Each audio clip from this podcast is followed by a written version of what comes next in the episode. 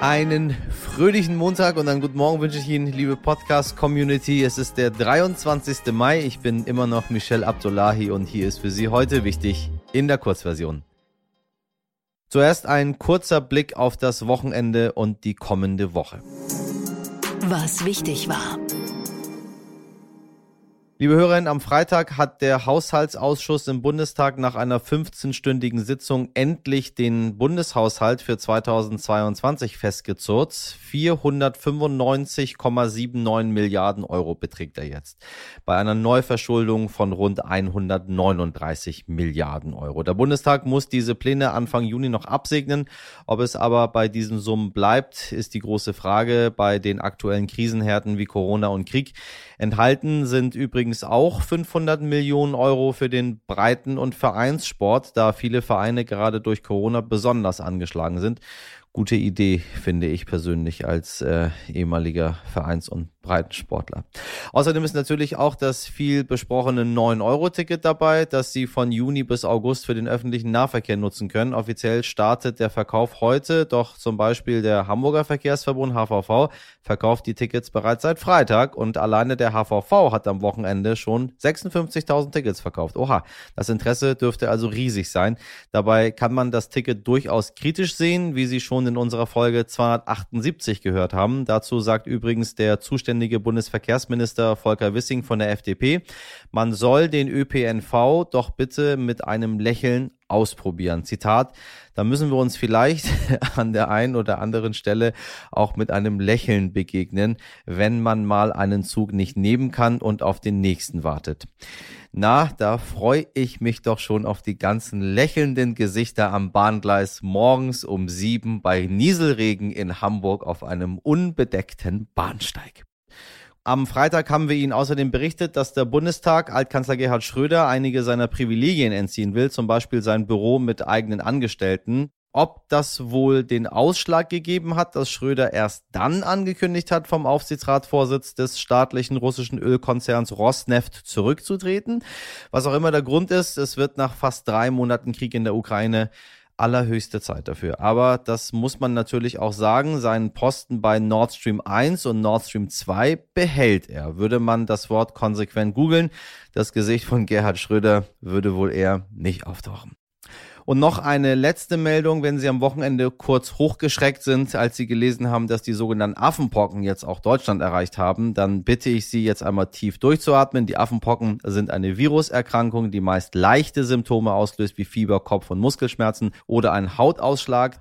Die Zahlen sind bisher sehr gering und die Übertragung zwischen Menschen scheint bisher vor allem bei engem Kontakt zu erfolgen, wie beispielsweise beim Geschlechtsverkehr. Tja, es gibt auch noch andere Krankheiten außer das Coronavirus.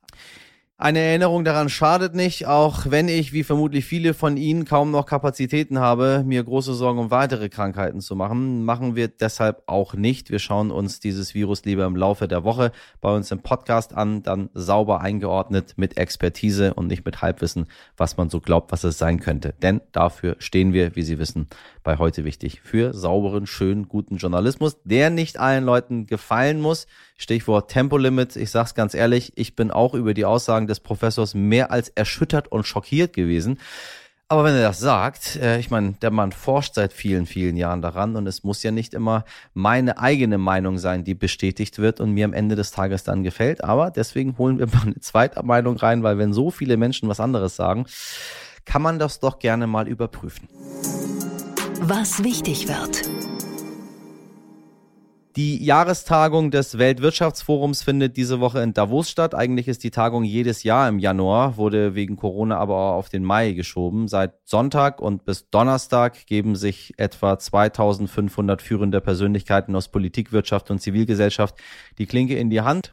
Bundeswirtschaftsminister Robert Habeck hat die regelmäßige Kritik an diesem Spitzentreffen übrigens selbst zusammengefasst. Zitat, das Weltwirtschaftsforum in Davos gilt als Symbol für die ungebändigte Globalisierung, die die Ausbeutung von Menschen und Ressourcen befeuert, Finanzkrisen den Boden bereitet und soziale Ungleichheit verschärft.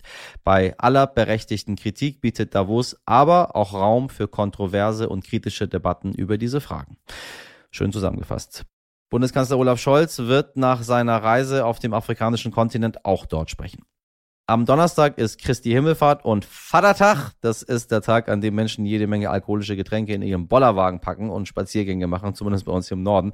Ob man diese liebevoll Tradition genannte Eigenart mitmachen muss, lasse ich jetzt mal so stehen, aber lieber ein Bierspaziergang als ein Montagsspaziergang. Wobei, nee, wir wollen hier keinen Alkohol veröffentlichen äh, ver verherrlichen, veröffentlichen schon gar nicht. Hauptsache, sie gehen spazieren. Dank dieses Feiertags gibt es allerdings am Donnerstag auch, ja, leider, leider keine heute wichtig Sendung. Wir sind dann am Freitag wieder für Sie da.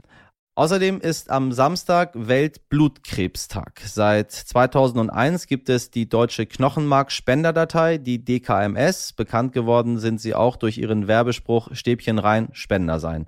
Und ich kann es Ihnen nur ans Herz legen, meine lieben Leute da draußen, falls Sie sich noch nicht für die DKMS registriert haben.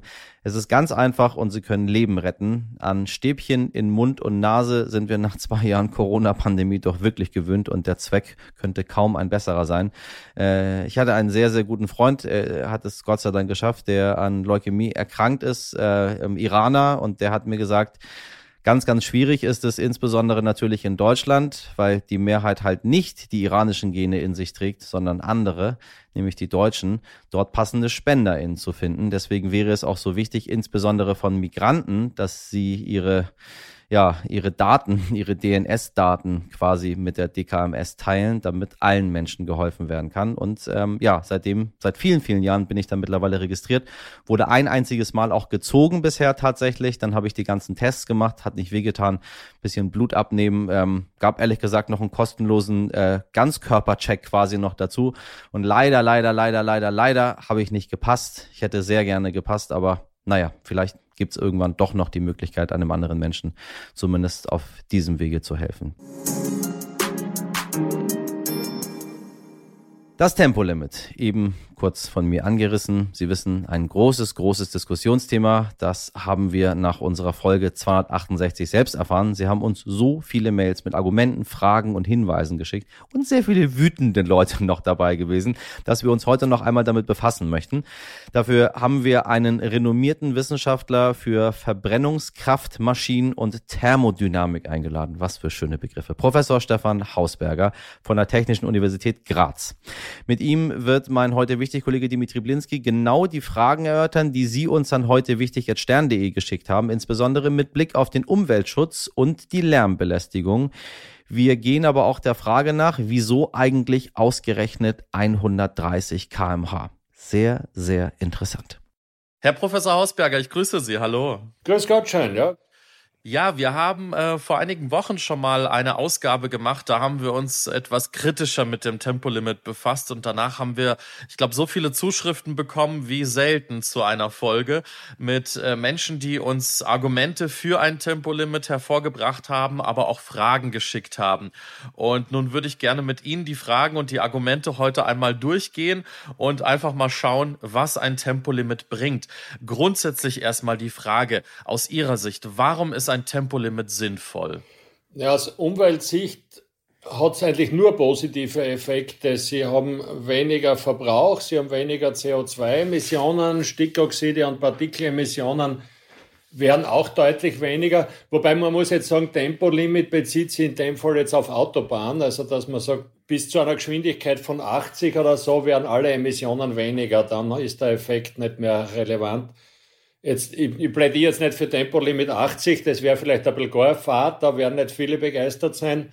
Aber im Verhältnis von gar kein Tempolimit zu 130, 120, was immer man da dann politisch entscheiden mag, hat man ganz, ganz massive Effekte. Also wie gesagt, Schadstoffe, Lärm wird deutlich weniger und im Fall eines Unfalles sind auch die Schäden an Mensch und Material deutlich geringer. Also es gibt jetzt Außer dass es Fahrt sein kann, langsam fahren, gibt es nicht viele Argumente gegen Tempolimits aus meiner Sicht. Ne? Sie haben ja auch Berechnungen angestellt. Können Sie uns mal so ein Beispiel nennen? Wie viel Emissionen kann man so einsparen, wenn wir von Tempolimit 130 zum Beispiel ausgehen? Ich meine, es kommt jetzt darauf an, wenn man sagt, als Einzelperson, man ist vorher vielleicht sehr sportlich gefahren und 180 auch hin und wieder auf der Autobahn, dann haben es durchaus fast eine Halbierung, die sie erreichen können von, von Verbrauch und CO2 und bei Stickoxiden sind es wahrscheinlich 80 Prozent, die es da reduzieren.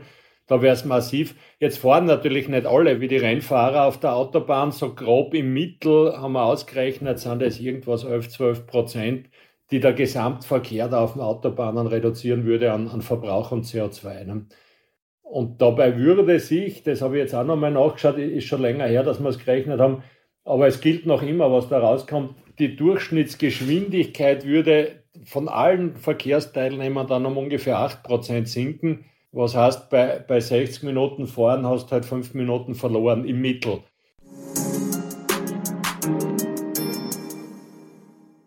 Und das ist der Zwischenstopp, denn Sie hören heute wichtig in der Kurzversion. Die ausführlichere Spazierfahrt sozusagen hören Sie in der Langversion, die Sie mit allen Informationen versorgt, die Sie für diese Woche brauchen und mit dem gesamten Gespräch mit Professor Stefan Hausberger. Bei Fragen, Anmerkungen, Lob und Kritik ist heute wichtig jetzt stern.de die Adresse Ihres Vertrauens. Morgen ab 5 Uhr starten wir wieder gemeinsam durch und bis dahin wünsche ich Ihnen einen wundervollen Tag. Machen Sie was draus. Ihr Michel Abdullahi.